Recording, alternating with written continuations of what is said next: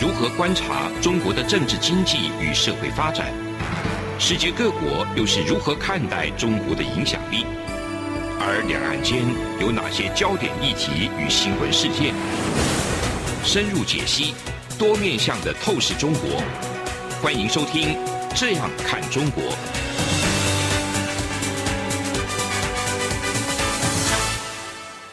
各位听众朋友，大家好，这里是央广的《这样看中国》，我是富察，我是张震。好，我们今天继续谈这个把中国切分成若干板块，谈哪一块呢？今天谈到的江淮。江淮，哎，说江淮的话，嗯、你应该知道江淮是哪里吧？我有那个印象，江淮、江长江、淮河。对，没错。啊可是它其实应该是一个很模糊的地带，地带，对对对对，它不是一个省，也不是一个明确的。哎，可是就有淮河又有长江，理论上应该是很明确的地方。对，理论上讲就是它一定是江淮之间是为主体嘛，然后往边上会有一些晕散的、扩散的部分。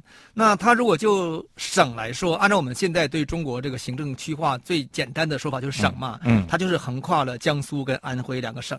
啊，对，那安徽在左边啊，在西边，然后江苏在东边。东边，这个我们大家脑子里会浮现出这样一个图景。查 Google 一下啊，你要 Google。好，我想对台湾人来说，真的是了解这个江淮或者了解江苏省跟安徽省的这个结构，是有点点困难了。呃，江苏我觉得还比较好了解，因为我们自己嗯是上海人，对，上海人是古代江苏的一部分。古代江苏，他会想说啊，江苏，其实我当然也觉得很奇怪，比如江苏长江这样切下面三分之一是。然后像我妈妈，我上一辈他们说港本岭啊，你妈妈是港本港本岭吗？没有，他们会骂港本岭啊骂啊，你们从上海是上海江北人就穷。是。那我觉得比较有趣的是，你谈安徽，我才认真看一下安徽，哎，真的是被完全切，就是更切的更多。对，就是江苏，比如两块其实不太像，安徽看起来三块不太像。对对对对，嗯。所以我们今天的主题就是讲说，哎，安徽实际上有三个国家。安徽内部分成三国 啊？为什么会分成三国呢？哈，这个要讲。其实我们简单讲，从地理讲，就是安徽的三国呢，大致上是被两条河切开的。嗯，一条河就是刚才我们谈到的长江。长江。一条河就是我们我们也是在中国史和中国文化史当中非常重要一条河，叫淮河。那这条河呢，就是它横跨了这个安徽省啊，就把安徽省分成北部跟江淮中间的中部以及。长江以南的南部，感觉分的蛮均等的。对，就很 蛮均等的。你看地图看均等的。对，那同样就是那淮河往东流，理论上江苏也会被分成三块，不是吗？对啊，为什么？为什么？因为淮河没有下游啊，淮河的下游被中断了，被人为因素中断了，所以江苏省北部呢，就是一堆河流、一堆人工湖湖泊、一堆沟渠混在一起的一个情况，像一团乱麻一样。嗯、我这个比方，大家一定江苏人一定很生气，什么乱麻，我们很清楚，好不好？好，真的，我们外边的人看起来就哇，这个运河左一条右一条，到底谁是源头，谁是哪里都弄不清楚，有点乱的感觉。哎、嗯，所以哦，那没有一个主要的出海口。我们后面会谈到说这个淮河后来怎么怎么出海的问题哈。那我们先讲，今天主要讲安徽啊，讲安徽。安徽为什么分三国呢？其实这个说法不是我的发明，嗯，其实他们安徽人内部也是这样讲。你瞧不起我，我瞧不起你，然后说我们就是分成三块。他们怎么分的？他说我们按照这个都市分哈，我们把安徽的简称是皖嘛，嗯，这个大家会写吗？一个白加个皖，啊对，一个白一个皖。为什么皖叫皖？以后我们会讲。那他把安徽分成皖北、皖中跟皖南，嗯，所以他说我们安徽就是分皖北阵营、皖中阵营跟皖南阵营，嗯，那安徽的省会是合肥，这个我们大部分听众朋友都应该知道，所以合肥在中间呢，合肥在淮河南边，长江北边，嗯，那刚好在皖中，所以是皖中，对，那皖北呢，其实大家就没印象了，你一定没印象，皖北有哪些城市，哪些特别的东西？对，没有 印象。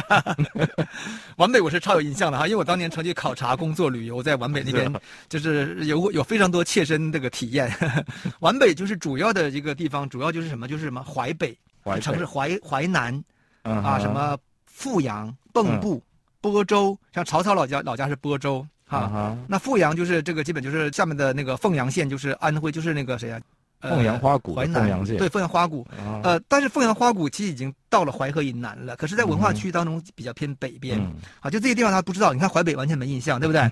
然后皖南呢？皖南就是大家可能有印象，比如说徽州文化，林徽因的徽，啊，徽州文化的徽，徽派文化，黄山所在地，啊，这个好像大家比较有感觉。可是你知道吗？我那时候没有想象它是安徽的一部分。你讲的是哪里？就感觉有点是对，江苏就是江南那个徽派文化，就是很有钱嘛。当年徽商云集呀，徽商来自于哪里？就来自一个徽啊，就来自于安徽的徽，徽州的徽。对，有听过徽商，但是没有把它跟安徽联想在一起。对，你看，其实这个词它本身都有内在连接的，所以徽商的大本营就在所谓皖南，也就是所谓的古徽州黄山那一带啊，可以这么讲。所以安徽人内部就分成三块了，而且这三块当中也因为这个江河的区隔，导致他们语言之间的差异非常大。嗯，你比如说我们讲皖南好了，就安徽最南部长江以南的地方，他们讲什么话？讲吴语。啊，就它是跟苏州话是接近的，嗯，它讲地理上也是接近的，哎，地理上也接近，对，也接近，对。然后当然他们靠西边就是受到江西影响，讲一点点赣语，嗯，啊，就江西话的影响。可是整体的是吴语区，嗯，我们分区的是吴语区。然后北部的我们叫刚才讲什么播州啊、阜阳啊这种地方，宿州啊，他们讲的是什么？讲的是河南话，嗯，就是讲叫中原官话。OK，OK，那中间部分讲的就是叫叫江淮话。就是我们讲这个主题江淮主题的核心叫江淮官话，皖皖中的，就皖中，嗯，就所谓皖中这个部分，我就可能要再跟大家介绍，就是那个地形哈。如果大家看地图就很清楚，就是长江呢离开江西之后，那个有个城市叫九江，嗯，九江是在长江的一个相对就是一个 V 型的低点。它就开始往往上往东北方向流了，嗯，然后流到南京之后呢，再往下再往东南方向流，大致就是一个之字形的那个状态。嗯、那它从这个九江开始往流到这个所谓快到南京那那个地地带时候呢，嗯，两边全是山，啊哈，一边是叫大别山，啊，大上面的大别山。大别山是今天湖北跟安徽的分界线，就在整个落座的安徽西边，嗯，一边就是黄山，黄山山脉，所以它是它是相当于像三峡一样被两个山夹在中间的状态。嗯，可是那个三峡是很陡了哈，我们去过三峡旅行时候，那个就是很陡的在夹在当中了。可这个有腹地，嗯，有个狭长的腹地，旁边有些湖泊啊什么之类，所以基本上有一个很大的空间可以让更多的人生活。嗯，这就是这个皖中的主要的沿长江的这个结构，包括哪些城市呢？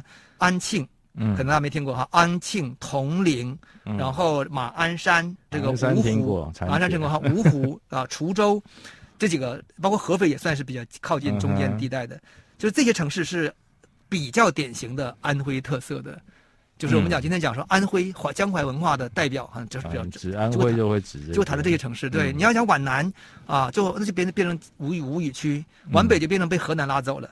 嗯，就是一半被河南拉走了，一半被这个江苏拉走了，然后留下一半，真的是安徽的特色。所以安徽的 安就是安庆，那徽呢？徽徽就是徽州。徽徽州是皖南的，对，是皖南的，就是你看，就是中间跟南边，所以它都没有北边哦。我们讲安徽这个结构，它都是没有北边的。那么北边的部分，呃，就是当然就很穷啊，当年是黄泛区啊，哈，黄泛区就是黄河泛滥区，对，啊，整个被黄河淹过好好多次，几几千年来数次被淹掉，所以旱又旱又涝啊，土地贫瘠，人民的现代性也非常低，嗯，所以经常说。最不好的、最不道德的某些行为是吧？什么偷啊、抢啊、骗啊、拐啊这种行为，在安徽的北部是比较多的。他就会被跟像大陆说的河南这样。河南人、嗯、对，就想说啊，我我一定就不要河南人，这个就是地域歧视嘛。嗯。那么所谓的这个皖北啊，就是安徽北部的人，其实就是河南河南文化、中原文化圈的这么一批人。嗯、这就是我们讲说安徽就是这个三国就是这样构成的哈。嗯。那包括有有些地方就是。啊，淮河像淮河，我们很清楚淮河。嗯、淮河就是，我不是古代有句话嘛，叫什么？橘生淮南则为枳，橘生淮北则为枳。橘遇淮为枳，对，为止，对不对？嗯、所以你会知道，你看淮河本来就是分界线。那么这是春秋时期的话嘛？好，我们稍微休息一下，我们一会儿回来继续讲这个安徽和江淮。从两岸、国际、历史、文化与财经等角度透视中国的《这样看中国》节目。每周一到周五晚间九点三十分到十点，在中央广播电台播出。如果您对这样看中国节目有任何收听想法或意见，欢迎寄信到台北市北安路五十五号，也可以透过电子邮件的方式。节目有两个信箱：二零二零 at rti 点 org 点 tw，或是二零二零零二零三。news at gmail.com。再次谢谢听众朋友们的收听与支持，请持续锁定每周一到周五晚间九点三十分到十点播出的《这样看中国》节目。好，我们回来继续聊这个江淮，江淮。聊安徽哈。刚才张总说，哎，我想起来一个词啊，对对对对，我们不能忽视，不能忽视这个，就对台湾人最很熟的是那个蚌埠，对，徐蚌会战，徐蚌会战，哎，徐州和蚌埠，对，你们读蚌埠哈，我们读蚌埠，我们读蚌埠，哦，啊，那个这个发音不一样，那没关系。叫淮海会战，对不对？对，我们叫淮海，就是你看，淮海就是就是以淮河为中心的淮海嘛。啊，那那个你们就是用用徐州跟蚌埠这字，像蚌埠这个地方哈，人家就说到底蚌埠属于南方还是北方呢？然后蚌埠人说：“我呢，你们说南甜北咸，那我呢又吃甜又吃咸，所以我是又南又北，也是也就是不南不北。”蚌埠这个地方哈，我当年从上海坐火车回家时候，就是每次经过蚌埠时候，我都觉得超有感的，因为火车在那边，它可能会就是到了蚌埠以后啊，它是南北东西火车的交汇的，对，它是一个很大的一个交汇站。嗯，然后那个好像到了蚌埠以后，它那个中国的铁路是分铁路局的，嗯，比如说。上海铁路局管的是到蚌埠那边，然后过了淮河以后呢，就到北方了嘛。换一个，他就调到什么？山东铁路局管。啊，所以他那那时候他就会换，他就会换那个火车头。哦，真的，对，他驾驶员就变了，然后里面的乘客、服务员都不变，他把那个驾驶的管制权跟乘客的服务是分成两部分的。OK，所以在蚌埠就停很就停很久，然后我们就会下车去蚌埠买那个从月台买一些特别的东西吃，所以那个蚌埠的印象就非常深 啊。蚌埠，我们的印象就是那边是一个打仗、荒凉的地方，看过一些那种战士，看起来都是就很。很惨的地方，没错没错。好，所以安徽呢这个概念其实是有安徽这个省，但其实没有安徽人这个概念。嗯、就是你说安徽人只能是硬捏起来的，把三种不同的人、嗯、三种不同出身文化的人捏在一起去的一个结果。谁这么坏？所以安徽人的整体认同感也很强。嗯，他很难说一个，比如说一个北部的蚌埠人好了哈，蚌埠或者阜阳说我是安徽人，他一定也会这样说，因为我们经过行省的这个建构也是几百年了嘛，嗯，他一定会说我是安徽人。可是他更认同的是什么？就是说我是这个地方的，我是蚌埠人。嗯，那对于黄山、徽州一定就说哦，我不是安徽人，我是江南人，那个心理差异是非常大的。这个台湾应该就没有，台湾很很少人说我不是台湾人，然后我是这个我是这台北人，有吗？不过那个就是看你跟谁说话啊、嗯。我碰到日本人，我会说我是台湾人；碰到台南人，我就是台北人。啊、哦，那当然，在内部来说就是这样。可是我们，比如你离开台湾，你到其他地方说哦，我是台南人，你有那么说我把台南凌驾到台湾之上吗？所以就是说，像这个安徽这样一个结构很少见。那我自己思考过哈，有一个跟安徽正好相反的一个地理结构，就是东北。嗯哼，就是东三省。嗯，我们讲的很熟，很少说啊，你东北人哈。嗯，很少说啊，你辽宁人呐，啊，你吉林人呐，啊，你你你哈尔滨，你那个黑龙江人呐，很少人说我是黑龙江人。是因为他们建省比较晚吗？其实应该是说，东三省的地理结构跟文化结构跟人群结构是很接近的，接近到了他们虽然被分成三个省，可他们觉得我们是是一个大的一个东北，嗯，或者过去叫满洲，啊这个概念，嗯，那可是安徽就是硬捏在一起嘛，然后他他们自己自己的地域认同感是更强烈的，嗯，所以东北人的地域认同感是相对弱的，大的东北认同是高于每个省或每个市的认同的，但是内部还会分了，说啊你哈尔滨的，我沈阳的，我哪里哪，这下一定会分的，好。那为什么，既然这个省是被两条大江大河给切割开了，而且文化区又非常的独立，三个板块，嗯，它为什么变成一个省了呢？这是好问题，嗯，啊，你猜猜是怎么回事？我刚刚上一节就问了，应该是很一个很坏的皇帝做的。对对对对，我们必须先把答案先先那个先剧透一下哈，是一个很坏的皇帝做的。那这个很坏的皇帝在中国历史上哪个皇帝最最坏？来，继续考你。这个这个可以这样算的吗？我真的认为哈，中国历史上最坏的朝代是明朝。明朝当中最坏的皇帝是朱元璋。这是这个，这是我的看法哈，不是张总的看法哈，所以我把答案讲出来了，就是朱元璋干的哈。那朱元璋为什么干出这种事情了呢？啊，答案也出来了，嗯，因为朱元璋出身哪里呢？出身于我们今天讲安徽省的北部的文化圈。嗯，他出生于北部一个贫穷落后，他就是凤阳，就是凤阳哈，对，是凤阳出出生那里边。然后可是他打天下成功以后呢，他说哇，天下都是我的了，嗯，我都要管，对不对？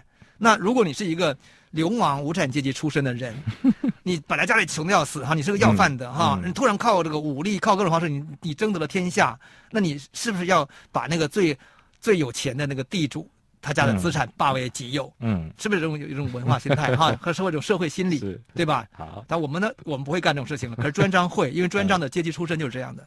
啊，所以所以朱元璋想说，哎，那我既然我打下成功了，然后他是南方人嘛，毕竟还是偏南方，因为这个凤阳啊还是淮河以南，那个地方当然是已经受到中原文化区的影响，可是整体而言他还是觉得是跟跟那个南京更近的，所以他会建都，他不会建都在是北京，北京是蒙古人的大本营，所以他一定建都在南京啊。南京其实也是一个蛮北方的城市，嗯，也是江淮味道非常强的一个城市，所以他就建都南京。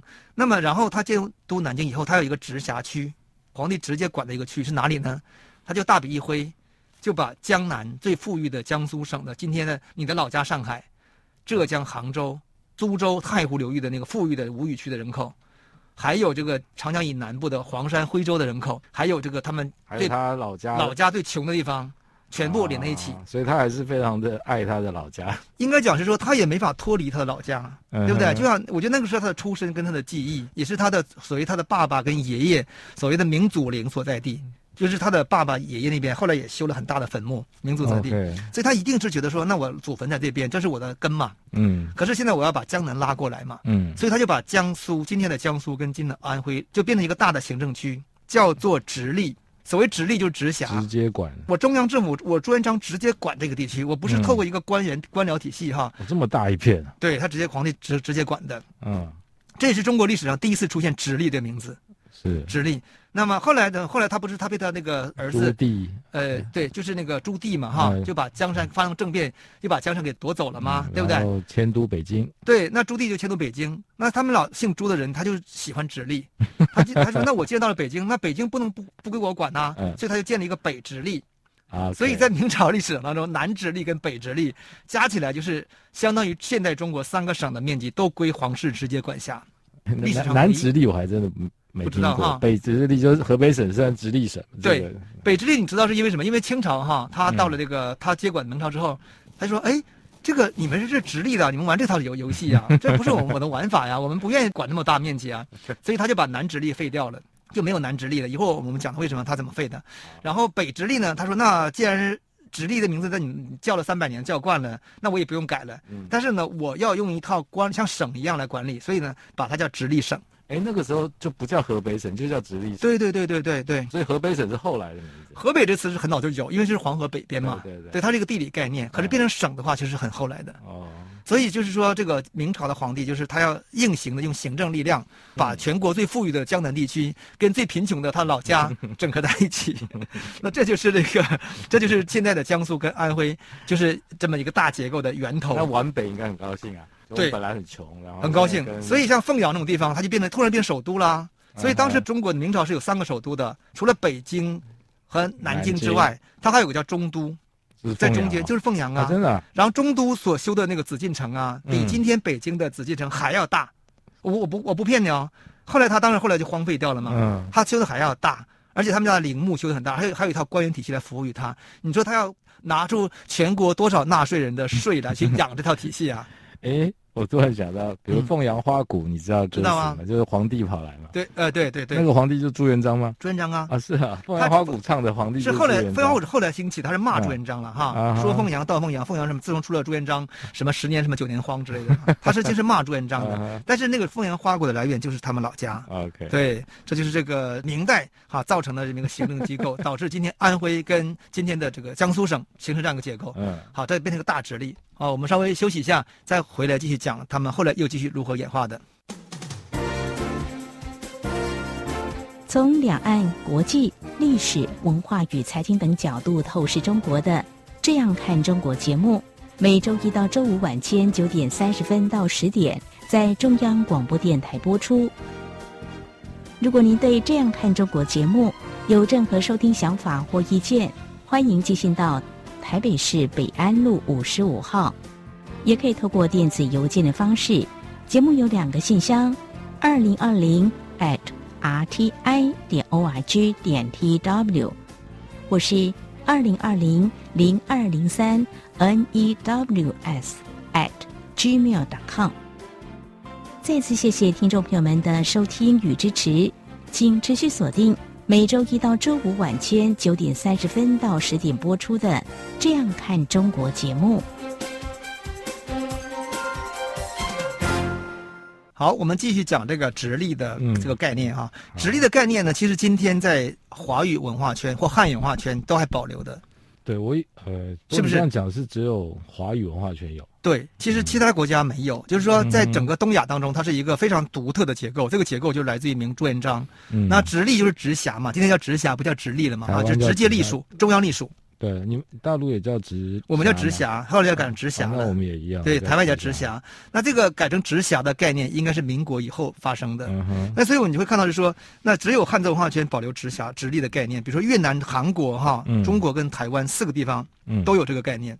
但是现在就是越南。还有不管他了，韩国跟台湾都已经民主化了嘛，所以他们就觉得是说，哎，那好像我已经不是中央直接管那个地区了嘛，嗯，因为民主化就意味着是地方自治、地方选举嘛，嗯，对不对？比如台北市市长虽然是直隶，嗯、虽然是直辖，直隶虽然是直辖市，但是市但是市长是选的嘛，可以跟那个对，不是说不是蔡英文派的嘛，对不对？那个要是过去就是朱元璋派的呀，嗯、你比如说像中国的直辖市，那是由这个最高主席派出来的，对不对？他、嗯、不是选的嘛，所以韩国是很早的，在一九九零年代就觉得说，哦，直隶这个。汉字啊，我们不能再用了，嗯，他就把它改掉了，改成广域广大的广，地域的域，它也没有很广大哈，但是就是你我不知道为什么改成广域哈。那我这边韩国在这方面是蛮进步的，嗯，那台湾也是一样啊，也是在一九九零年代就实行地方自治了嘛，嗯、对不对？所以它理论讲就是他应该改，不叫直辖了嘛，嗯，但是他没改，他还保留这个直辖的名称。而且台湾现在还有一种文化是说，我们希望变成变成六都，变成七都、八都，对不对？好，我们希望大家都直辖。对，希望都直辖。所以其实这个心理文化心理，其实就是从朱元璋那时候留下来的残留的一个非常隐秘的、非常不好的一种心理。这是我的看法。我们要跟中央都保持连结。对，这就是台湾文化受到中国文化的影响。就是我其实我要立足于地方嘛，我不管我是台北，我还是桃园，还是什么台南，我是基于地方才才对的。可是我们不是，我们是。这个要中央直辖的概念，所以那个刘文雄议员哈，他是议员对，已经过世了，他已经过世了，对，他是回教徒哈，嗯，穆斯林对，他就曾经有篇文章我看到他很有趣，他说哦哇，他说中国九百六十万平方公里有四个直辖市，他说我们台湾这么小就有六个直辖市，他说这种的国土规划，他说我的老外朋友都很纳闷，因为你知道美国是没有的，美国美国美国没有直辖，只有 DC，只有美国只有 DC，华盛顿是个什么概念？是一个联邦用的一个土地。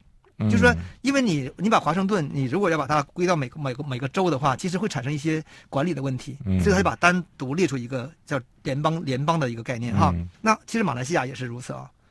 马来西亚像什么像这个这个它的那个最大城市叫什么？呃，雅雅还不是不是雅达，吉隆坡吉隆坡吉隆坡，它最早也是属属在下面的州里面的，后来也是因为考虑到这种州的建制跟它这个联邦政府的建制不不合适。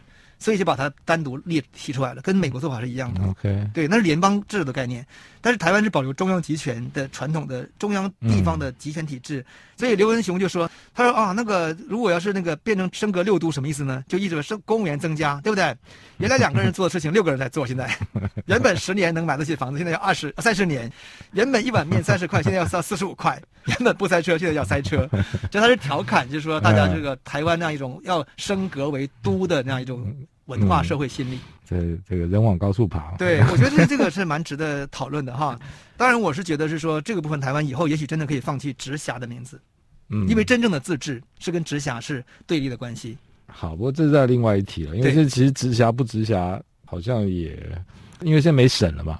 不是，台湾是这样，台湾虽然说名字就是说还是地方自治选址，可是台湾的财政不是独立的，所以你你为什么大家被中央抓着？对，所以你要直辖的意思就是你可以拿到更多的财政补助款嘛。那这个就是，嗯、其实就是一个不好的结构，它它实际上是影响到地方自我管理、影响地方发展的一个结构。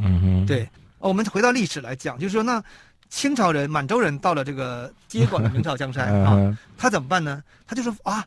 怎么你们会有一个直隶这个的结构？好奇怪呀，哈！他就不能接受这个直隶，他说：“那我不要直隶你啊，我不要直辖你啊，你自己管自己。”他其实也不会自己管自己啊，因为实际上传统的这个也是派的嘛。对，他就把他那个原来的这个直隶的这个概念呢废掉了，改成叫江南。嗯，好，他就要设一个叫叫江南布政使的一个结构来管他。布政使其实就是省长的概念了。嗯，啊，布政使就是他就设一个江南省，那这个江南省就很大了，就包括今天的江苏跟安徽两省，横跨长江跟淮河。其实很大，对，那那个时候有安徽省、江苏省吗？那时候还没有，还没有。在清朝初期还没有，后来就是开始初期嘛，就是还延续明朝政策。嗯。后来到了康熙就觉得还是不合不合适，太大了，就不合理。所以整个江南省是整个清朝所管辖的这个第一行政区当中有唯一的一个、嗯、一个总督，就是一个就是江南总督，嗯、然后下面管两个所谓的一个左右的两个巡抚，两个巡抚的概念，嗯、所以他就把江南分成叫左江南跟右江南。嗯，对，那左江南是什么意思呢？就是今天的这个今天的安徽，那驻地在南京，嗯、所以他当时的名称哈，其实就就叫做就叫做江南安徽等处承宣布政使司。嗯，啊，这是清朝的正式名称。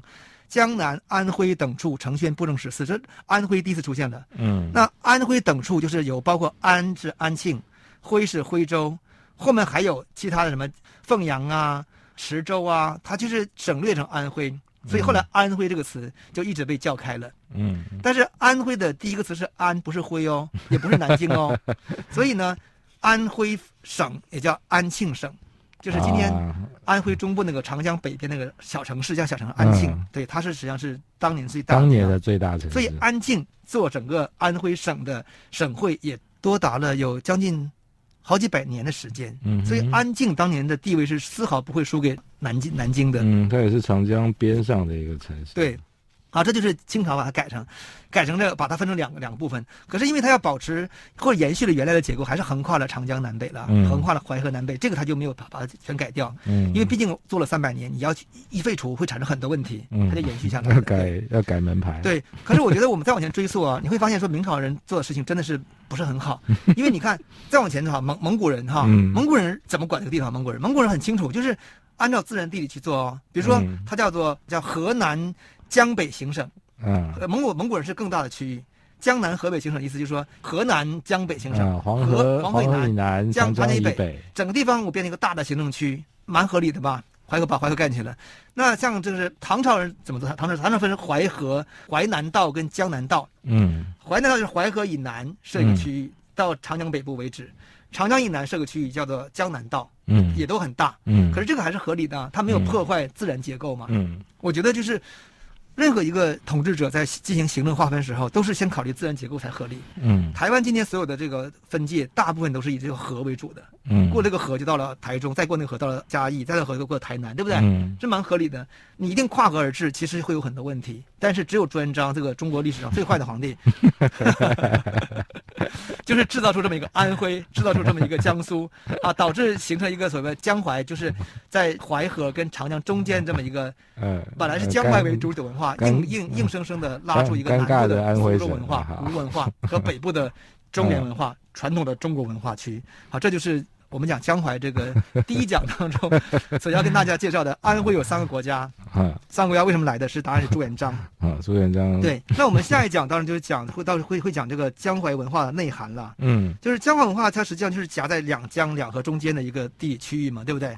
它其实有一个最重要的特色就是它发生过一次叫黄河夺淮的事件，嗯，就是黄河把淮河的抢走。抢走了，然后黄河夹着淮河一起入海。嗯，然后因为水量太大，最后没办法，就跑到长江里去了，就变成黄河、淮河跟长江一起入海，统一了啊！这个历史上是从来没发生的事情，就在也是在这个中国历史当中就出现了，在宋朝发现的啊，宋朝就发生了。那好，我们下面就可以讲这个故事。好，今天的广播就到此结束。好，谢谢大家。儿子啊，等一下陪我去一趟邮局。妈，你去邮局要干嘛？去领钱转账。哦，不用这么麻烦啦，转账不需要临柜哦。嗯，这怎么可能？不去怎么提钱啊？行动邮局 App 通通都能搞定啊！新一代行动邮局 App 支援扫码收付、无卡提款、转账、线上缴费，少了携带现金的危险，也没有付错钱、找错钱的问题哦。哇，这听起来还不错哎。是啊，有了它，线上转账、缴费省时又方便，你就不用再去领钱缴费那么麻烦了。哦，对了。如果你要去邮局，据点预约功能还能够帮你排队先抽号码牌哦。哎呀，真的很方便哎！那我们现在就去邮局办理申请。哎呦，不用啦，用金融卡搭配读卡机就能够在家申请喽。现在我们就上邮局的官网查查吧。以上广告由中华邮政提供。是阳光，开了世界之窗；是阳光，翅膀环绕着地球飞翔。